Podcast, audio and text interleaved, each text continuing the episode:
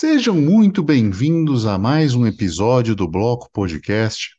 No episódio de hoje nós vamos falar de Bitcoin e o jogo das sombras, tática para o uso invisível.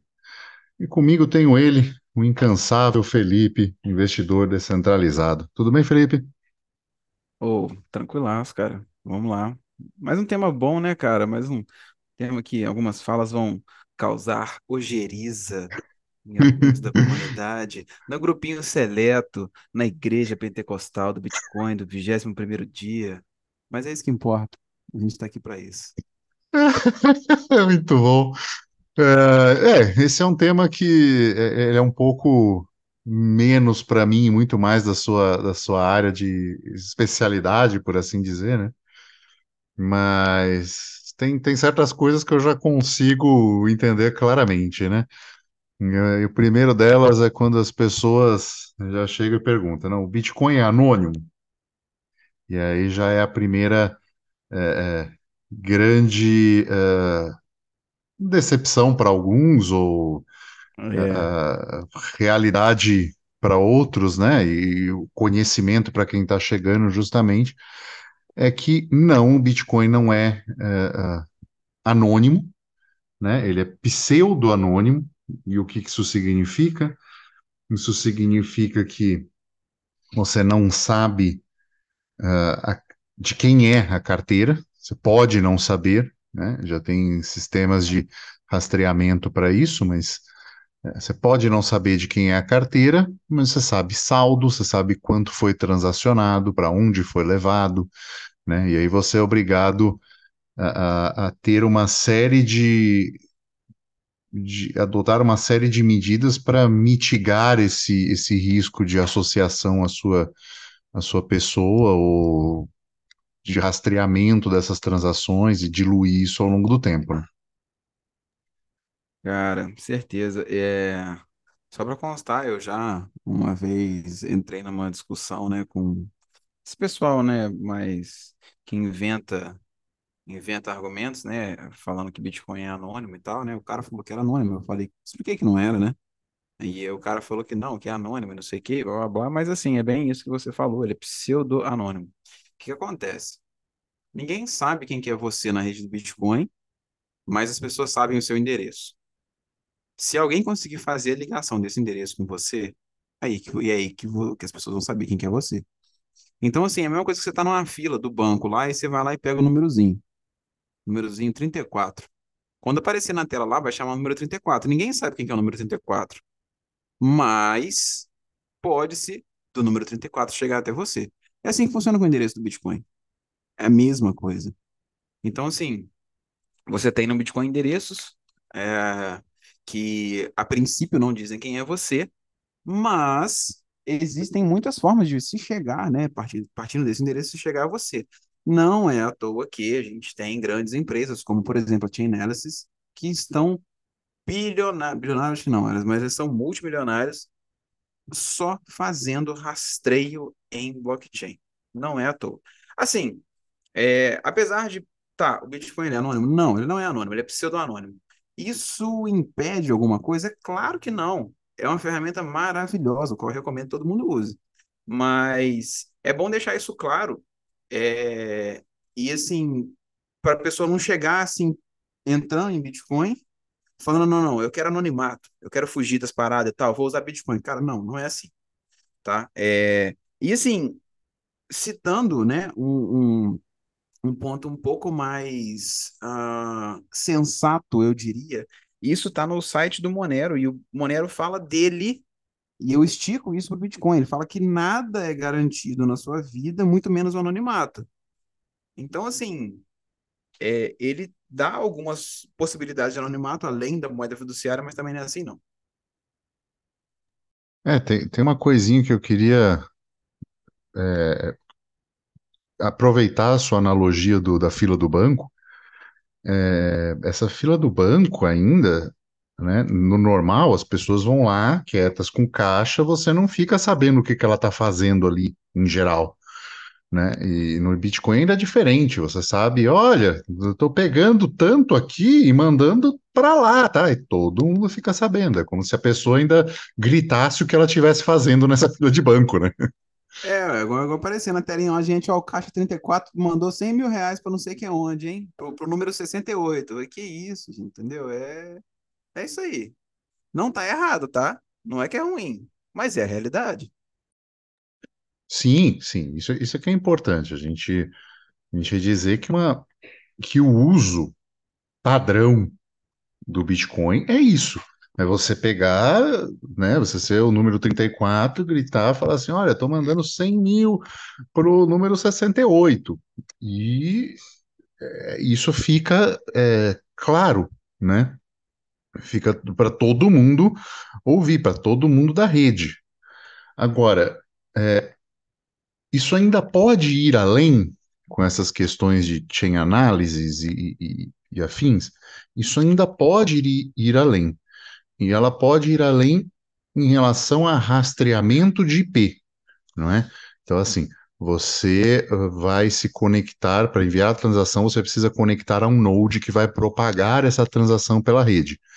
Então, você não tem certeza, né? Você precisa se certificar se essa uh, transação ela está sendo uh, rastreada a nível do seu IP, se tem alguém olhando o IP em que você está enviando essa transação. Então, isso já é um outro ponto que precisa uh, estar atento, né? É uma outra forma, porque isso, além de você dizer, olha, eu sou o 34, estou enviando 100 mil para o 68 e moro aqui no endereço tal, número tal, né? Nessa conta uh, do meu IP desse computador tal que eu fiz isso, né? Então ainda tem esse, esse outro problema. Né? É, com certeza. A, a gente, entrando um pouco mais, né, no, no uso do Bitcoin, das transações e o fato dele não ter esse anonimato total, é, a gente fala em pseudo-anonimato por conta disso, né? Ele tem alguns dados, né? Ele fornece, ele possibilita que as pessoas acessem alguns dados que não necessariamente vão te ajudar a se esconder, entendeu? Muito pelo contrário.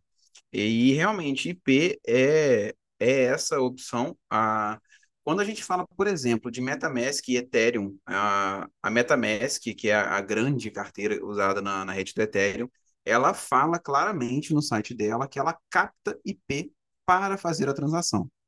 No caso do Bitcoin, eu já li alguns lugares falando que sim, eles captam esse IP, ele fica de alguma forma em metadados, mas eu não consigo precisar esse, nem a fonte que eu pesquisei e nem se isso é de fato verídico.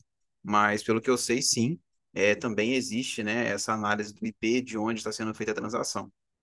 Então, assim, a, se você quer, de fato, não deixar né, é, esses dados aí né, muito a, é, a entrega, a gente sugere que você tenha algum cuidado né, com o seu IP. A maior parte das pessoas opta por usar VPNs, é uma ótima opção. É, hoje eu já não vivo mais sem VPN, uma outra ótima opção também seria usar Tor, a, o Tor browser, né? O Tor ele é ele é, como é que fala? Ele é gratuito, né? VPN é boa mesmo, VPN tem que ser paga. Não tem jeito. Então, assim, né, tem que avaliar, né, o, a sua situação, mas são duas ótimas opções para quem quer tentar mascarar, né, o IP e tal, é querendo ou não, é um pouco mais de de privacidade, além dos outros pontos, né, que isso traz para a pessoa, né, dos quais eu não, não estou não estou entrando no mérito, mas eu acho que ainda assim é super válido. Mas o quê? Olha, é, acho que vale a pena a gente explicar um pouquinho o conceito do, do que é uma VPN, né? Então, a, a VPN e, e, o Tor, basicamente, parecidos, são ele, mascara de alguma forma o seu IP. O seu IP na internet é o seu endereço.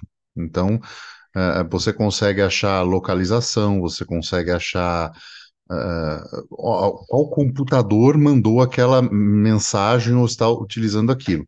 E o VPN e a rede Tor são feitos para mascarar isso. É, para quem é um pouco mais avançado, e a gente vai falar agora para rodar um Node, você ainda tem a opção, né, no Umbrel, que é um aplicativo, um sistema operacional dos mais famosos, você consegue rodar um, é um, um tipo um relay do, do Tor. Então você pode eh, fornecer dados da sua internet para ah, ajudar a rede Tor, as pessoas que estão se conectando à rede Tor, para ter liberdade de acesso na internet. Assim, você não ganha nada, você já vai estar rodando o seu Node, então assim, não consome na- nenhum absurdo dos teus dados, e é uma forma de você poder ajudar também uma rede gratuita para fazer navegações de forma mais privadas, né? Sim, é uma ótima opção. Bom, ah, cara, mais o que agora? Navegador privado, ah, eu, eu não sei se no caso do Brave você consegue, como é que fala? É, trocar IP, mas se for para usar um navegador bom para isso, use Tor. Ah, eu sei que no Tor tem a opção de instalar MetaMask, mas tudo bem, não é a nossa temática. É, eu não consigo ver como que a pessoa conseguiria, usando o Tor, mudar a- o IP que o- uma transferência de Bitcoin captaria, né, no, no, no seu computador. Até porque o Tor é só o browser, eu acho que ele faz o rerouting só para o browser e não para a internet no geral. Então, assim, tem esse pequeno detalhezinho. Ah, rodando Node, beleza. Vamos falar de carteiras, então? Não, vou falar de rodar o Node, pô. Rodar Node é legal. Foi mal, não, é, eu... É porque a minha internet deu uma travada na hora que você falou de Node, eu achei que você Ah, tinha passado dessa parte. ah, não, não, não. Falei que a gente ia falar agora, só falei do Ah, tá, negócio é. do, do Thor. Internet Mas é, tá? Não repare. é assim, rodar o Node, ele é uma questão importante no sentido que o Node é você pegar uma cópia inteira de todas as transações do Bitcoin e armazenar ela em um disco rígido, né? Então, é armazenar no seu computador, pode ser. Se você tiver hum, pelo menos um, um, um HD de um terabyte, você consegue armazenar hoje toda a rede do Bitcoin. E aí, qual é a grande vantagem disso? É, você pode configurar a sua carteira, não só pode quanto deve, para eh, se conectar apenas com o seu Node. O que isso significa? Significa que você confia no seu Node, né? Então você, você sabe que ele está ali rodando bonitinho, você sabe que ele não está ali ah, verificando o seu IP, porque ele está oculto na rede Tor. Eh, ele não vai fazer mau uso desse, desse IP da sua transação, porque afinal de contas ele, eh, ele é seu, então você tem esse controle todo, e você só vai propagar as transações da rede do Bitcoin a partir desse seu node. Então você envia uma transação, eh, ou você está olhando uma transação eh, que vai chegar, você só está olhando através desse seu node. Então você sabe que ninguém está lá rastreando seu IP, está olhando coisas, está buscando alguma coisa no seu dado. Então é essa é a vantagem de você eh, rodar Node. Eh, dá para rodar Node de Bitcoin, dá para rodar Node, né, eh, Monero também, dá para fazer uma série de coisas nesse sentido, domesticamente, né, não dá para rodar domesticamente um, um, um de Ethereum, é impossível, mas é, é isso que eu queria deixar claro em termos de rodar o próprio Node, essa importância que você tem a, a certeza, né? É a mesma coisa do- da fila do banco. Você está lá, você vai falar, você é o 34, você vai propagar o valor, vai fazer tudo igualzinho, só que você tem certeza que você chegou até o banco sem ser seguido, né? Sem ter um, um bandido ali olhando as informações de onde você veio, para onde você vai, né? Então é, é é mais ou menos isso, fazendo a analogia do banco, né? A analogia do banco ela se estendeu, né? Para quem, É, tá ficando ouve, isso grande. não, isso, isso não foi combinado, tá? É, foi É verdade. tudo, de improviso. Eu, eu pensei no negócio do banco também bem, bem agora na hora, tá? Assim, é, só para vocês verem que a gente merece ganhar mil sats aí, por favor, manda aí. É, arrasta para cima. Mas no falando de Node, sim, só um, um pequeno adendo, né? Quem, quem manja mesmo de Node é o Hugo, mas assim, quem começa a usar há um pouco mais tempo vai provavelmente chegar na, na, na ideia, né, de rodar um Node. É, é interessante, até assim, por quesito de, não só de privacidade, como também em quesito de, de segurança, contribuir com a rede, eu acho que é válido, é, eu acho que é importante você avaliar esse uso. Mas enfim, ah, andando um pouco para frente, é, vamos falar de carteiras de, de Bitcoin, e aqui eu queria já deixar um pequeno adendo. Quando a gente fala de custódia, né, quando a gente fala de wallets de Bitcoin, etc., existem dois grandes tipos de wallets, que são as custodiais e as não custodiais. O bom, o top, o que você tem que usar é a não custodial. Como é que eu sei que a carteira que eu estou usando é não custodial? Ela te deu as palavrinhas para você anotar, as 12 ou 24 palavras. Se você anotou, ou pelo menos ela te deu para você anotar, né? É, ela é uma carteira em tese não custodial. Por que que a gente não quer usar uma carteira custodial? Porque a carteira custodial, ela é um grande problema para a nossa privacidade. Por quê? A carteira custodial, ela é de alguma empresa, né, que fica na custódia dos seus ativos e que permite com que você transacione aqueles ativos. Mas quem é o dono, de fato, daqueles ativos, no caso do Bitcoin, essa empresa, né, a empresa por trás da carteira que você está usando. Então, a gente não quer usar essa carteira porque é, ela vai ter acesso a todas as informações que você for mandar.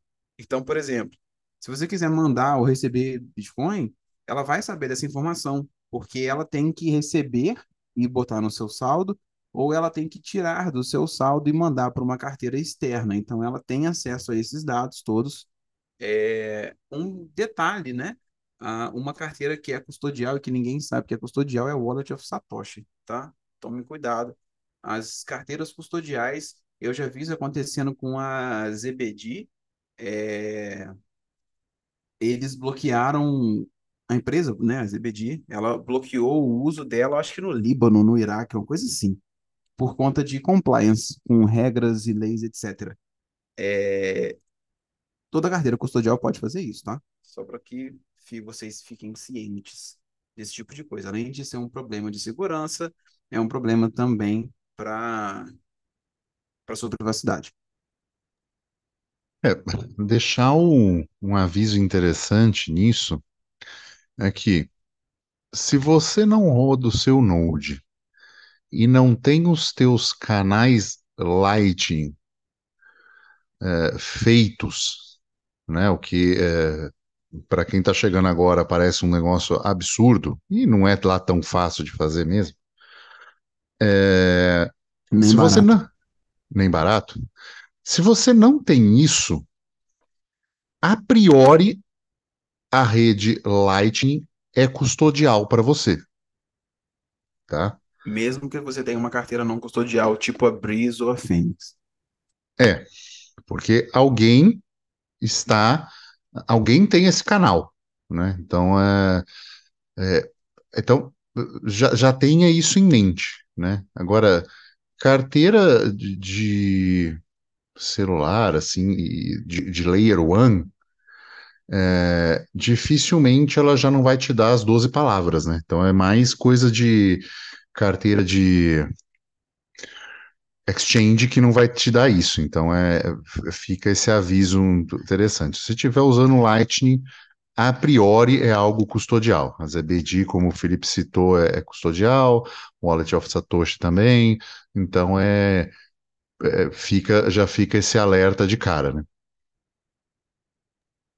Com certeza. É, a gente fala, né, é óbvio, é, toda carteira de Bitcoin, ela é em tese sem KYC, é, mas um pequeno adendo, né, que eu gosto de deixar, eu falo isso até para meus alunos lá no Método PAC, que é a ideia de você, quando você for comprar uma wallet, por exemplo, uma cold wallet, né, uma, uma compra que precisa vir fisicamente até você, é, você tem que também tomar o devido cuidado, porque você comprar no Mercado Livre, você fazer uma compra e mandar entregar no seu endereço, é, existe um rastro em algum lugar de que você gastou X valor e comprou aquele bem, e que foi entregue no seu endereço, que a compra foi feita no seu nome, foi emitida uma nota, etc. Então, assim, para quem é realmente muito mais. ah, quem exige mais OPSEC, né, eu diria, tem que tomar cuidado a- a- com isso ao fazer compra de carteira física. É, no mais, a, a maioria dos, dos softwares, né, de wallets, ah, e as próprias wallets também, que são cold wallets, elas oferecem um bom nível, até, até eu diria, né, de privacidade para você, mas você tem que avaliar, né, o devido cuidado na hora de estar usando, não, não talvez pela wallet que você usa, mas muito mais provavelmente pelos seus hábitos ao usar a wallet, os hábitos no telefone, as conexões, estar na Wi-Fi, porra, do, do, do, do mercado, sei lá. Então, assim, são coisas que você precisa avaliar, né, ao usar a sua wallet, são coisas que vão acabar afetando a, a sua privacidade, porque, fale. Não, é, é- é- essa, essa questão de afetar a privacidade, eu vou lhe dizer que, assim, algo no Brasil que me incomoda, e se me incomodava muito, a ponto de eu nunca ter tido uma, uma carteira, uma hard wallet, é justamente essa questão de você ter que eh, dar os seus dados na empresa, a empresa vem, posta isso, a Receita vem, pega, taxa, dependendo das coisas, mas que, quem diz que não, né, vai taxar? Esses dados normalmente são salvos em algum lugar. Quem não vai levantar um dia, ó, pega todo mundo que trouxe carteira XYZ aí de Bitcoin, né?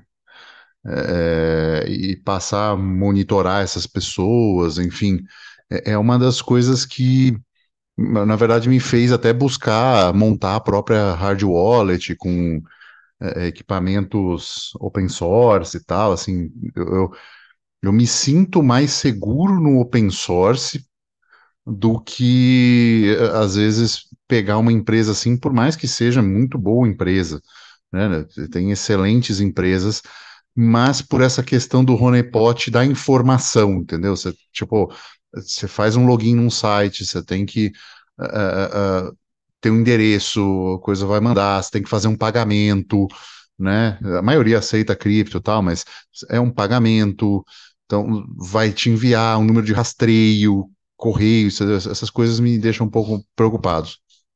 É, a, assim, você fazer, né, a, a sua wallet do zero, é muito mais complicado do que você comprar, né, fato.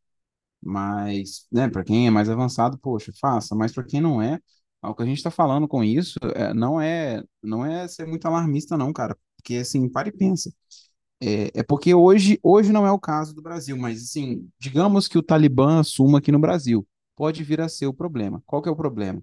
O Talibã ah, vira e fala para a Receita Federal, Receita, faz uma pesquisa na sua base de dados e vê todo mundo que importou em algum momento, de alguma forma, as seguintes palavras-chave: Trezor, Ledger, Codecard, Seed Signer, por aí vai. Essas coisas. Ah, e me manda o relatório. Aí, beleza. Aí você tem lá uma lista, uma penca de pessoas que compraram esses produtos. E aí você, com uma lista de pessoas que compraram esses produtos, você pega, né? Aí, o Talibã vai e manda a Receita Federal fazer o seguinte, Receita, olha aí na, na declaração do imposto de renda, quais dessas pessoas têm de fato declarado uma, uma hardware wallet, né? Uma cold wallet no imposto de renda delas, como custódia de Bitcoin. Aí ele vai ver lá e pouquíssimas dessas pessoas declararam que tem Bitcoin ou declararam que está naquela cold wallet. E aí você fala, ó, é, o Talibã fala, né, na verdade, ó, interessante. É, será que, que, que será que esse cara fez com essa, com essa cold wallet? Ele pode ter vendido, fato. Se ele vendeu, ele emitiu nota? Ele pagou imposto devido? Não sei, vamos descobrir. Ah, então, se você não vendeu, você está usando. Ah, não, eu posso estar parado em casa. Beleza, cadê? Ah, beleza. Se você não está usando, não está em casa, por que que você não declarou que você está fazendo custódia de cripto lá? Ah, não, porque meu cripto está na, na corretora. Qual? Não está não tá declarado nada. Então, assim, a gente não está nesse ponto ainda. Mas isso pode vir a ser realidade em algum momento. É, então, assim, a gente tem que tomar o devido cuidado. É, outra coisa é você, às vezes, comprar de bons revendedores, igual, por exemplo, a CryptoBR. É, eles, os caras são bons, os caras são tops. Mas, assim, E assim, eu recomendo até que compre deles, tá? Eu tô falando realmente é um caso assim de, porra, fim do mundo. Mas existe, né, o rastro de você comprando deles e eles entregando no seu endereço. Então, assim, ah, mas eu vou pagar com Bitcoin. Grandes bosta.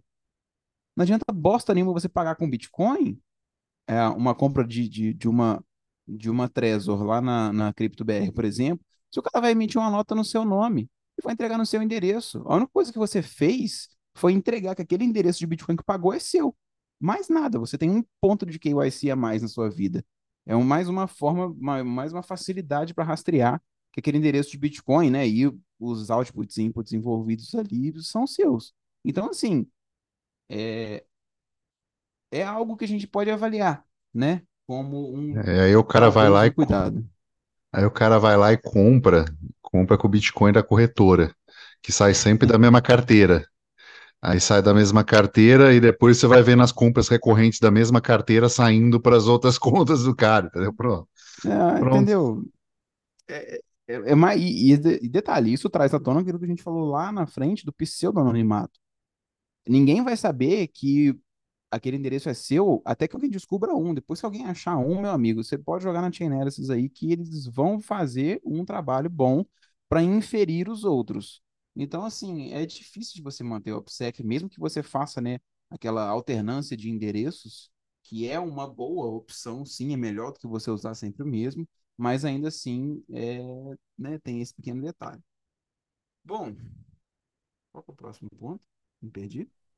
Aqui é, é conectar a sua carteira ao próprio Node, a gente já falou para fazer isso, né? Então é. Ah, sim, sim. E agora é gerar a sua própria seed. Você, eu, eu não sei, eu, eu não fazia isso, na verdade, eu pegava a carteira, ela gerava uma seed e eu tratava ela dessa forma, até quando eu fui apresentado o seed signer, que tem a possibilidade de você gerar a sua própria seed, é, tem um no, no LilyGo, o TT Display, é, o beatmaker, o mesmo que fez o, o Nerdminer, ele tem um projeto também que você baixa um gerador de seed, então você vai jogando lá 0 e 1, 0 e 1, 0 e 1 até ele fazer as suas palavras, tem uma série de formas de você fazer isso até manualmente, se você quiser, tem as pírulazinhas que você anda a fazer e vai sorteando as palavras, né? Uh, o que é importante disso é que essas seeds sejam geradas por dispositivos que estejam offline, porque não faz sentido nenhum você gerar isso conectado na internet de alguma forma, né? E, e aí você vai compro, pode comprometer a segurança disso, porque não se sabe se a sua eh, internet é segura, se tem alguém olhando, se tem alguém vigiando, né? Assim, nós já temos hoje malwares e, e, vírus em que você simplesmente ele consegue reconhecer se você copiou um endereço de carteira, por exemplo, reconhecer qual que é esse endereço de carteira, de qual criptomoeda, e quando você coloca colar, ele dá uma alterada para um endereço uh, em que a, você não tem a posse, sim a pessoa que configurou isso. Então, é, para você ver o nível que a coisa já está, né? E deve só piorar nesse sentido, né? Então é, é importante que esteja atento que a maioria das coisas você fazer de forma offline, né? Sim, ah, tanto que é, é o que o pessoal fala, né? Quando você compra uma cold wallet, a, a grande questão da cold wallet é exatamente isso, ela gerar uma seed offline, ela não ter como fazer uma conexão online é, com aquela seed que foi gerada e você anotar diretamente no papel, você não é para você tirar foto, não é para você anotar no computador nem nada, no bloco de notas e tal, nem e-mail. É, então, assim, é, é, esse esse pequeno cuidado, assim, ele faz ele faz a diferença. É, um grande detalhe também, né, que só um adendo, foi o caso da Ledger que aconteceu recentemente, que a, a Ledger ofertou um produto, na verdade um serviço, né, que era o Ledger Recover, onde eles ah, se ofereciam guardar para você, né, a fazer a gestão da sua seed para você.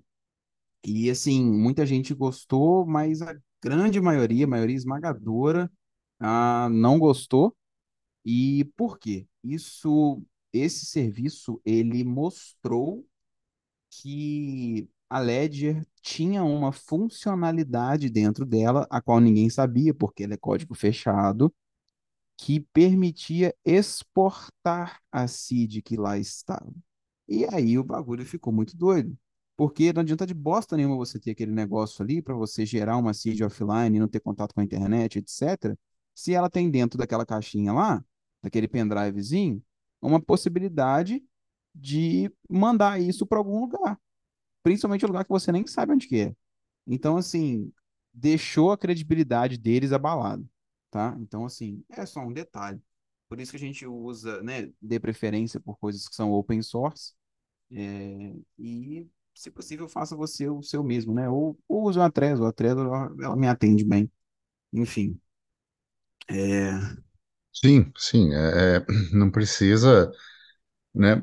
Por exemplo, o fazer você mesmo, você tem dois tipos, né? né, Seed Designer, onde você efetivamente vai fazer o montar o hardware, como se fosse montar um pequeno computadorzinho, mas tem uma outra alternativa também, que é a Crux, que você compra o dispositivo já pronto, então é basicamente só instalar um programa nele, não tem lá grande é, dificuldade nesse sentido, tem até ah, tutorial no, no meu canal do YouTube, então fica, fica a dica. Muito bom. Então, ah, seguindo aqui, ah, você já entendeu, né? As pessoas já entenderam, né? Que o Bitcoin não é tão anônimo assim, em alguns detalhes que você tem que tomar cuidado para ter, né, o Bitcoin anônimo e assim no uso, né? E o que eu diria, né, que também vai garantir ou vai, vai te auxiliar, talvez no anonimato, seria você comprar Bitcoin de uma fonte que não avise aos órgãos regulatórios que você comprou aquele Bitcoin, né? Ah, eu, no momento, eu parei com P2P por questões burocráticas. Ah, o Estado no Brasil, ele gosta de atrapalhar o empreendedor, normalmente. É, mas algumas pessoas ainda fazem, então eu sugiro que você ache talvez um P2P que faça para você essa venda. Detalhe, detalhe e detalhe. P2P de verdade não declara venda, tá? Então, se alguém pedir para você mandar a foto ou documento, é a mesma coisa que comprar na corretora. A corretora sai até mais barato. Então, assim, é, entenda esse pequeno detalhe, viu? Ahn, um outro ponto também. Não, não sei, Hugo, você tem um. Não, não, é, isso- esses detalhes são importantes, né? E você tem é, BISC, né? Você tem corretoras descentralizadas nesse sentido também, que é, é, é uma pessoa teoricamente querendo é, vender e outra pessoa querendo comprar, né? E aí elas negociam e é importante que esteja atento a esse detalhe, né? Que a pessoa não, que você não precise nem faça, né? é, fornecer nenhum dado pessoal, né? É, a tecnologia permite isso, não tem por que você fornecer dado pessoal. Então, assim, talvez assim, você queira fornecer por um motivo de compliance, beleza, mas está perdendo privacidade, né? E está confiando de que o Estado não vai abusar do dado que ele tem. Então, assim, é um grande problema seu. É, ah, o outro ponto ah, que eu falo ah, principalmente no meu e-book, Negócios Crypto Friendly, está lá no link na descrição em qualquer lugar que você for ver meu, é o que eu acho que é a melhor coisa que a gente precisa agora, que seria você trocar bens e serviços por Bitcoin porque dessa forma você não tem esse problema de tanto, tanto problema, né? De envolver conta, de envolver CPF seu, de envolver conta bancária ou conta de corretora, etc. Então, fazer uma transação Bitcoin, Bitcoin entre as pessoas, eh, entre wallets e tal, eu acho que é uma ótima forma de você conseguir ter mais privacidade, né, com Bitcoin.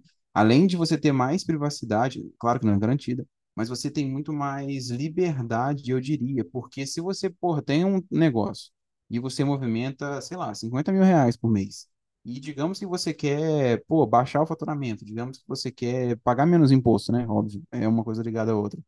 Você, se você transacionar, porra, 20 mil reais por mês desse estabelecimento seu em Bitcoin, por exemplo, você vai ter um faturamento oficial muito mais baixo, vai pagar um imposto mais baixo. Então, assim, você começa a conseguir se livrar, né, dessas palhaçadas que a gente tem aqui. Então, é algo que eu avaliaria como muito interessante. Às vezes, se você não tem um comércio, cara, dá, dá uma olhada, tenta orientar quem tem, entendeu? Conversar e tal, eu acho que é super válido. Ah, deixa eu te fazer uma pergunta nesse sentido que me, me, me veio isso na cabeça aqui agora. É, se você aceita o seu serviço, né? Então, ah, sei lá, eu sou treinador, eu aceito o Bitcoin, na verdade, o que eu estou falando é verdade, eu aceito o Bitcoin dou 10% de desconto. E aí o cara ah, não tem ou tal, mas ele vai comprar da corretora para lhe mandar, né? Então, assim, para me mandar. Então, é, esse Bitcoin, ele é um Bitcoin, entre aspas, ah, marcado, né? Ele foi usado numa transação de fulano para esta carteira, né? Então ele já é uma. Você vê a necessidade disso ser um mixing depois? Cara, depende da sua utilidade. Porque, por exemplo, ah, qual que é o, a grande ideia disso? É você não ter é, nada na sua conta, no seu CPF, lá falando assim, ah, eu, Hugo, cobrei, né? Eu sei que você cobra 10 mil reais pela sua hora, né? É, então, assim, aí vai aparecer lá, desculpa, não sei se não podia falar, né? Mas o pessoal, o, o Hugo é, é all-star, né? Desse pessoal, e ele cobra muito caro. É, enfim, mas é bom para você porque não passa isso numa conta sua com seu CPF, né? Para começar. Mas por mais que esse Bitcoin venha da corretora do cara, é, para você não é tão problemático. Por quê? Porque se o cara mandou diretamente da corretora dele para você, ah, se alguém algum dia for fazer uma análise probabilística dessa movimentação, é, eles vão tentar ligar essa carteira àquela pessoa e não a você. Ah, mas e se o cara era um criminoso e tal? Cara, dificilmente alguém vai achar você nessa história toda. E, dependendo do que você vai dar de destino para esse dinheiro, é, você não precisa fazer uma mixagem depois, dependendo do que você vai fazer com esse dinheiro. Então, assim, é, eu acho válido, não é ruim, independente de como que isso está vindo, porque dificilmente alguém chega, né, até você como pessoa por conta dessa transação. Até porque também se você tem, sei lá, se você receber dinheiro de 50 pessoas, é, de 50 corretoras diferentes, aí que ninguém vai conseguir saber quem é você nunca.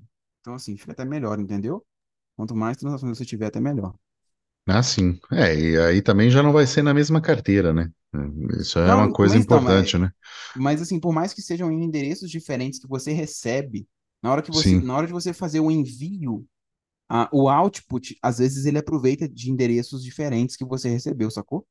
Então, assim, pode ser Ah, que tá. o output que você for mandar ligue uma carteira sua na outra, entendeu? Assim, assunto bem Entendi. avançado, né? Mas É, eu não sabia, tava ideia é, aprendendo aqui. é por isso que se você quer privacidade, cara, use Monero para fazer essas transações diárias. Depois você faz um swap para Bitcoin, é mais fácil. É, né? Porque, tipo assim, se você for olhar também, é, não era a intenção de falar de Monero, né? Porque o, o tema hoje é Bitcoin, mas enfim. É, se você for olhar, né, essas pequenas transações, imagina assim, você, você vai e lança lá a sua, a sua carteira. É, e aí você passa, né, o endereço lá para as pessoas é, é, mandarem para você. Porra, alguém vai em algum momento querer futucar seus endereços. E se você tem, passou para três clientes, carteiras diferentes, mas esses três clientes são amigos. Essas três pessoas sabem que esses três endereços são seus. Se você reutilizar um deles, todo mundo vendo a sua movimentação, entendeu? Então, Sim. assim, é, é um, é um cuidado extra, né?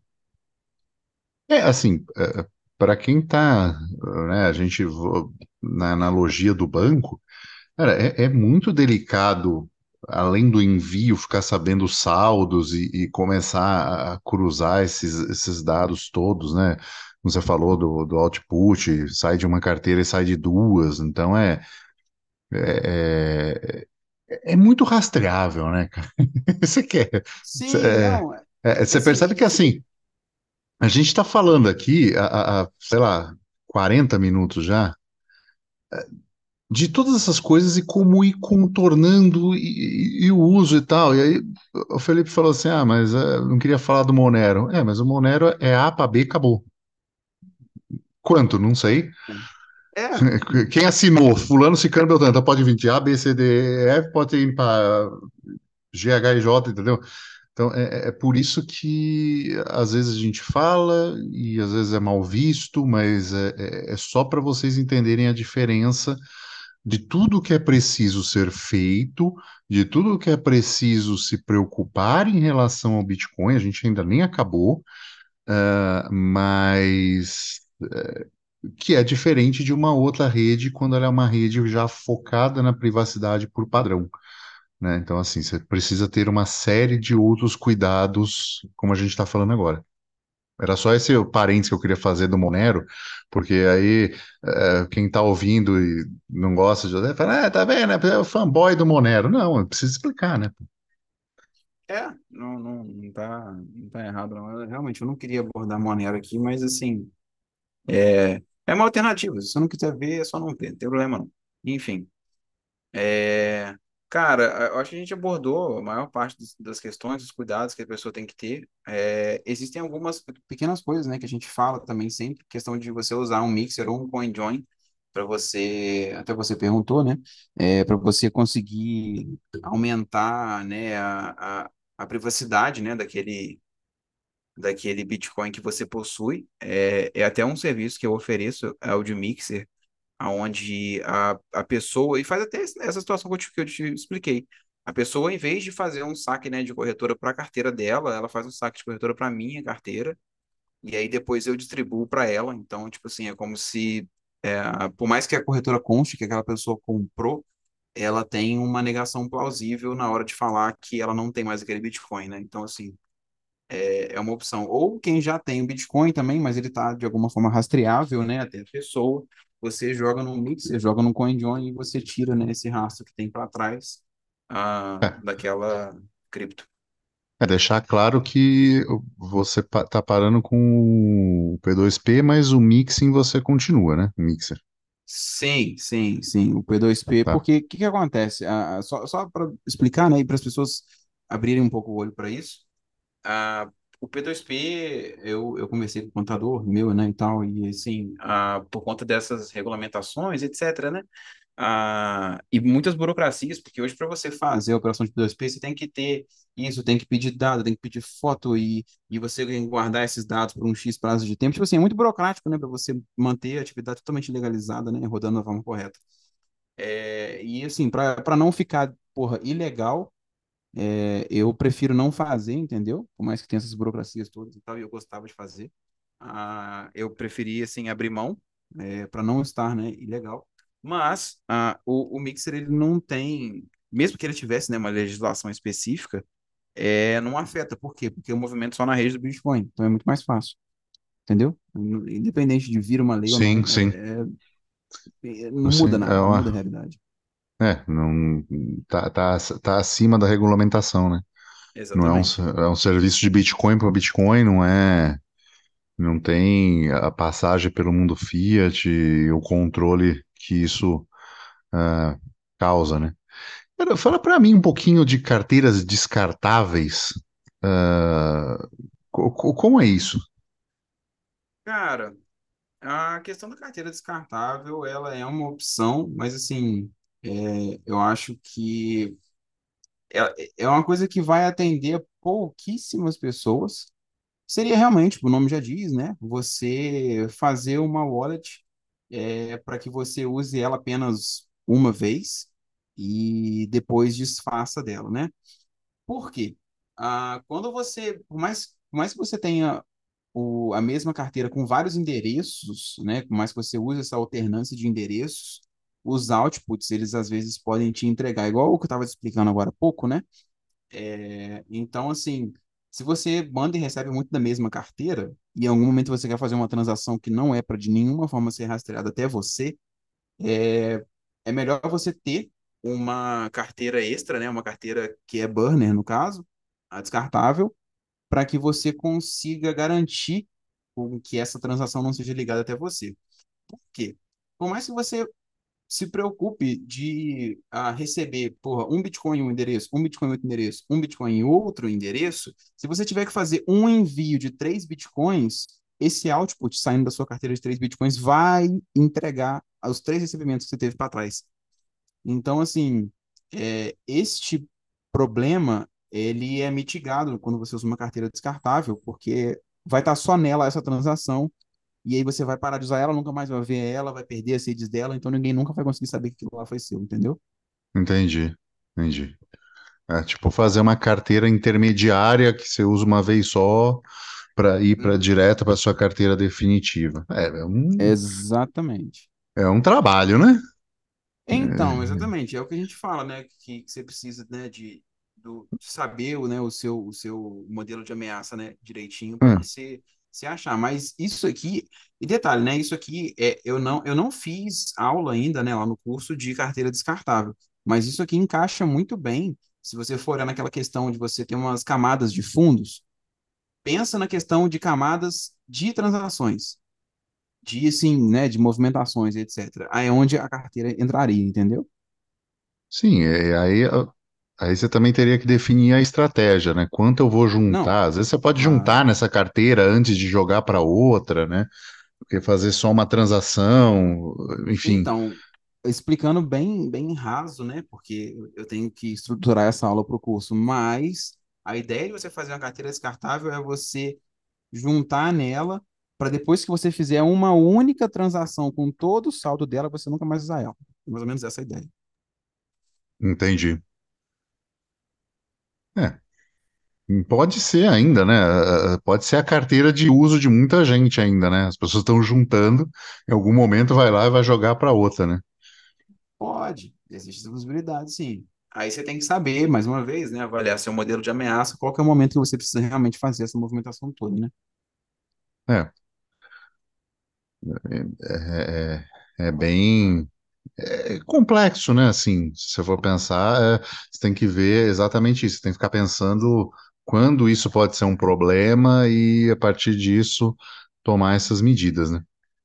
Sim, é o que eu falei. Eu acho que assim, é um caso para poucas pessoas, vai atingir poucas pessoas de uso, mas assim, é, é uma ideia boa de você ter na sua cabeça, né? A ideia de você ter uma carteira descartável, porque pode ser que em algum momento a realidade sua mude, a realidade de onde você vive, a realidade do seu país, etc. E você pode fazer com que qual- qualquer carteira seja uma carteira descartável. Digamos até mesmo que você, por exemplo, você tenha uma, uma Crux aí. É, você gerou a seeds dela e você está guardando seus, seus bitcoins nela. Ah, você, por algum motivo, você acha que ela vai poder ser rastreada, que ela, porra, vão, alguém vai correr atrás disso, disso, daquilo. O que que você faz?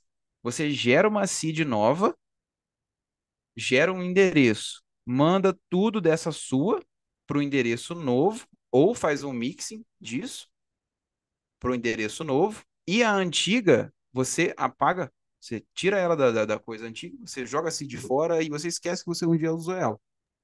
Porque você vai mandar Sim, tudo num sim. output só para carteira nova e tal. Então, assim, tudo pode ser uma burner wallet. Você não precisa nem, nem, nem jogar fora, por exemplo, ah, vou jogar fora minha Trezor, vou jogar fora minha LED. Não, só se gerar, só se gerar uma seed nova, pô. Acabou. É, é, não é, não é para jogar a carteira fora no sentido de literalmente pegar o hardware e jogar fora, tá? É, não, é. Tem É, gente que acha que é, tipo assim, é, então, compra é, é vezes a pessoa importante. compra com, com ela com já aberta, né?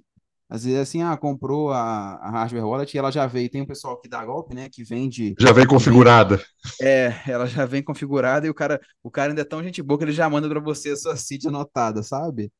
É, É, aí, Cara, tipo é, assim, é triste, né? Assim, se você for pensar, é, é, assim, se tem gente vendendo isso, é porque tem gente caindo nesse golpe. tem. E- então, é importante episódios como esse para a gente mostrar a importância do, da autocustódia, né? Que a CID tem que ser gerada por você, é, offline, tem que ser anotada de forma offline, não pode tirar print, não pode tirar foto, é, não pode vir já configurada para você, entendeu? Então é, é, é uma coisa que você tem que fazer com tutoriais, né? Agora, se você tiver, por exemplo, quiser eh, contratar uma pessoa para isso, então, para te auxiliar nisso, existem serviços. Eu acho que, eu não sei o Felipe faz, mas eu posso, eu faço isso, mas não é uma coisa do tipo, olha, agora você vai gerar a sua seed aqui, eu vou gerar uma com você, te ajudar passo a passo, tal. Hum, Gerou, gerou. hum, hum. Não ponha Bitcoin nenhum aí. E agora você vai fazer tudo isso de novo, vai gerar outras palavras, você anota e eu não vou ver, entendeu? É, Tem, tem serviço disso também de. é, tem um serviço interessante que o, o Diego Collin falou recentemente, eu até esqueci o nome da empresa, mas é, é, é interessante. Eles fazem isso, eles não ficam com a sua chave, mas eles te ajudam todo no setup e uma vez por ano, dependendo do plano programado, eles vão lá e falam assim: Ei, você tá bem? Você lembra do como é, como Ah, você vai fazer? Então, é- isso é interessante, né? Principalmente com pessoa com idade, né? Demência e tal. Então, assim, eh, se eu começar a ficar, você pode combinar com o cara, se eu começar a ficar demente, então você eh, não lembrar das coisas, você dispara tal coisa, eh, tal mensagem que vai para tal pessoa, entendeu? Então, é, Ah, é- Isso é- aí é um- tira o puto daquele problema que a gente tem, onde metade do que é seu vai pro Estado depois que você morre, pô. Ah, sim, E- sim, Herança tá resolvida. sim. Herança resolve. Então, é, é, é umas coisinhas interessantes para para pensar, né? É, eu acho que acho que desse episódio aí já tá, já é isso, né? É, pra mim, fechou. Se você quiser passar a notícia sua aí. Ah, vamos para notícia. É, essa- pena que essa notícia vai sair um pouquinho depois, mas é, tudo bem que é, não, não deixa o assunto é, é atemporal. É, umas pessoas, alguém foi lá e transacionou e colocou uma taxa de 19 bitcoins, mais de 19 bitcoins de Ah, você quer taxa treta, ó. Você quer. de transação. Tá É caçando, uma, vai. é uma notícia relevante, não é? Ah, E alguém foi lá e fez isso e eh, imediatamente caiu na F2 Pool, que eh, de maneira unilateral e sem consultar os mineradores, eh, reteve o dinheiro e ficou aguardando até alguém entrar em contato. E esse alguém entrando em contato foi a Paxos, eh, a mesma Paxos que uma vez eu errei e perdi 100 dólares. e foi devolvido integralmente a taxa, ou seja, nenhuma taxa média foi cobrada, é, transacionou gratuitamente na rede do Bitcoin. É, inicialmente eu noticiei isso com o post Fizeram os mineradores de trouxa, e aí o post deu uma enorme flopada, né, ninguém entendeu. Aí eu lembrei de um, de um meme, não sei se é um meme, se é uma verdade, mas é É um cara que postou assim: ah, quando eu tenho dúvida no Reddit, eu vou lá, posto a dúvida, aí eu troco de conta e dou uma resposta absurda. Aí as pessoas vão em peso corrigir a pessoa, porque assim, ninguém está disposto a ajudar, mas todo mundo está disposto a corrigir alguém que falou uma besteira. E aí eu fiz mais ou menos isso. Eu soltei uma informação, eh, não é verdadeira, né? A transação não voltou na rede mas foi uma forma de, de alguém ter transacionado de graça e tal, e aí o post simplesmente explodiu. Aí é, é como tem aquela brincadeira né, em São Paulo que fala assim: você vai pra praia e briga com caiçara, brota dos caras do, do ralo, né, pra, pra vir pra cima de você, e foi mais ou menos o que aconteceu comigo. Mas foi divertido, então assim, é, foi engraçado que assim, algumas pessoas chegaram e falavam assim: é, você é, não devia falar disso, é, não devia causar food, ou seja, é um pouco do socialismo laranja, né, do wokeismo, então aqui não é seu lugar de fala, você não devia falar isso, então teve, teve de tudo isso, mas uh, o importante é que a mensagem chegou e as pessoas foram falar de, de mineração, explicar como é uma pool, explicar o funcionamento de uma pool, Então, assim, muita gente não sabia e muita gente ficou em- entendeu e entendeu o problema. na verdade, né? O problema não é o protocolo do Bitcoin, o problema é justamente é, o, o, a pool ser uma custodiante e tomar decisões unilaterais em cima de um trabalho que não foi ela que realizou. Lembra da prova de trabalho? Então, é um pouco isso que a pool distorceu. É, é, é, o trabalho é o minerador investir em energia elétrica e ter o, aquilo. Né? A sugestão que eu propus é isso devia vir uma mensagem em cada um dos mineradores, olha, graças à taxa tal paga por fulano, tal, não sei o quê, você tem direito a receber mais isso. Você quer receber ou quer devolver? E isso não foi feito, né? Então é, é, é esse é um ponto, né? E aquela solução das pessoas assim é só mudar de pool. É, desculpa, é um, é um pouquinho. É, a gente precisa discutir um, um jeito menos humano dessas relações acontecerem entre um bloco ser minerado e o dinheiro estar na, na, na carteira dos mineradores, que não seja minerar solo, porque é, ninguém é idiota de achar um bloco em um milhão de anos. Cara, é, alguns adendos. A primeira coisa, Parece que o Bitcoin falhou na implementação de, um P, de uma P2 Pool, né? Igual tem no Monero. Eu, eu fui eventualmente escrever um artigo sobre isso. É, mas, enfim. A, é, realmente o povo não entendeu muito, né? Isso, porque o pessoal no Twitter é muito bitolado. Mas é normal. Para que fique, né? Claro, a, a rede do Bitcoin não falhou a hora nenhuma. A rede do Bitcoin funciona normalmente, numa boa. E, assim, nada mudou em relação a isso, né? Quem achou que a gente falou que mudou, tá errado. É... Mas assim, a, a, grande questão ali, né, o grande problema é o seguinte, você minera numa pool, e aí a pool recebe os bitcoins minerados, né, para depois repassar, né? Igual, é igual passar dividendo, sabe? Você tem um fundo imobiliário, aí todo mês você recebe dividendo daquele fundo imobiliário que você coisou. É o caso da pool lá, recebendo bitcoin. É a mesma coisa. Boa analogia, é isso mesmo. Então, tipo assim, o que que aconteceu? Ah, em algum momento, o fundo imobiliário, em vez de ele receber, porra, um milhão de reais, ele recebeu 10 milhões de reais. E aí, em vez dele repassar esses 10 milhões de reais para todos os seus acionistas, e você receber um pouquinho mais, porque ele recebeu mais, não, ele segurou os 9 milhões de reais de diferença, e aí a empresa veio e falou com ele: Oi, esse dinheiro era meu, eu mandei errado. Aí o que que a empresa fez? Ele devolveu isso sem nem perguntar ao acionista.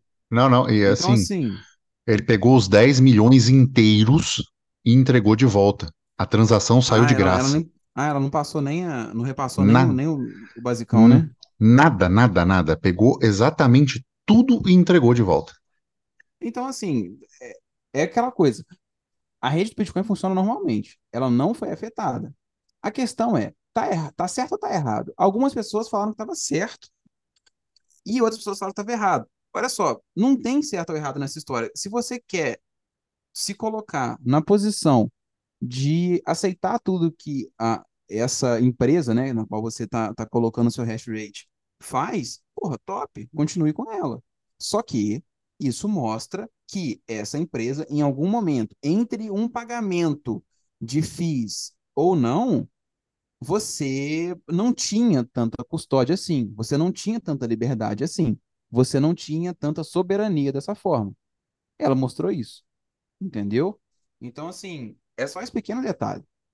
Você existe um intermediário entre você minerar Bitcoin numa pool e você receber esse Bitcoin. Esse minerário, nesse caso, foi a F2 Pool, que segurou esse pagamento e devolveu. É, é só isso. Hum, você, você entendendo isso, você optando por ficar na pool, tá ótimo. Você entendendo isso, optando por mudar de pool, ou de, sei lá, fazer alguma outra coisa diferente, tá ótimo também. Tá? O Bitcoin funciona da mesma forma. Mas é importante que você entenda isso. Né? Isso vai entrar, obviamente, naquela centralização de pools, etc. Mas aí é outra questão. Ah, sim, sim. Não é, é, é, é só uh, é, aquela questão do, do tipo assim. É, eu vi isso como um corporativismo, assim, à, à beira do protocolo do Bitcoin, sabe? Assim, na, na sua. Não é no protocolo, mas é na, na prova de trabalho, sabe? Assim, isso, isso, isso desincentiva certos. Uh, desalinha certos incentivos, né? Porque, assim. É, eu acho que a decisão, eu creio que a decisão ela deveria ser dos mineradores. E se fosse um, uma pool desconhecida também, um, tinha pego e um abraço, né? Então, É, é, foi uma loteria, né? Os caras colocaram uma loteria, mas eu acho que abre precedentes perigosos, sabe? não, porque É, assim, eles devolveram. Imagina se eles resolvem pegar de todo mundo. Sim, gente, estou fechando. O Estado, o Estado interveio. Pronto, exato, partiu, exato, acabou. Entendeu? né?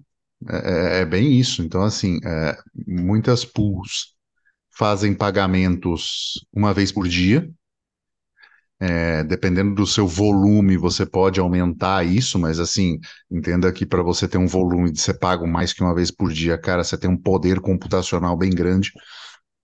É, mas normalmente é uma vez por dia. Então, é, dependendo de uma situação dessa, imagina se calha de ter um monte de situação de, de erro ou de blocos, como teve o bloco é, quando deu os ordens, que os blocos estavam superando o valor do subsídio demora 23 horas e a pool fala assim: ah, então, fui hackeada aí, abraço, valeu, galera. Pega tudo para ela, entendeu?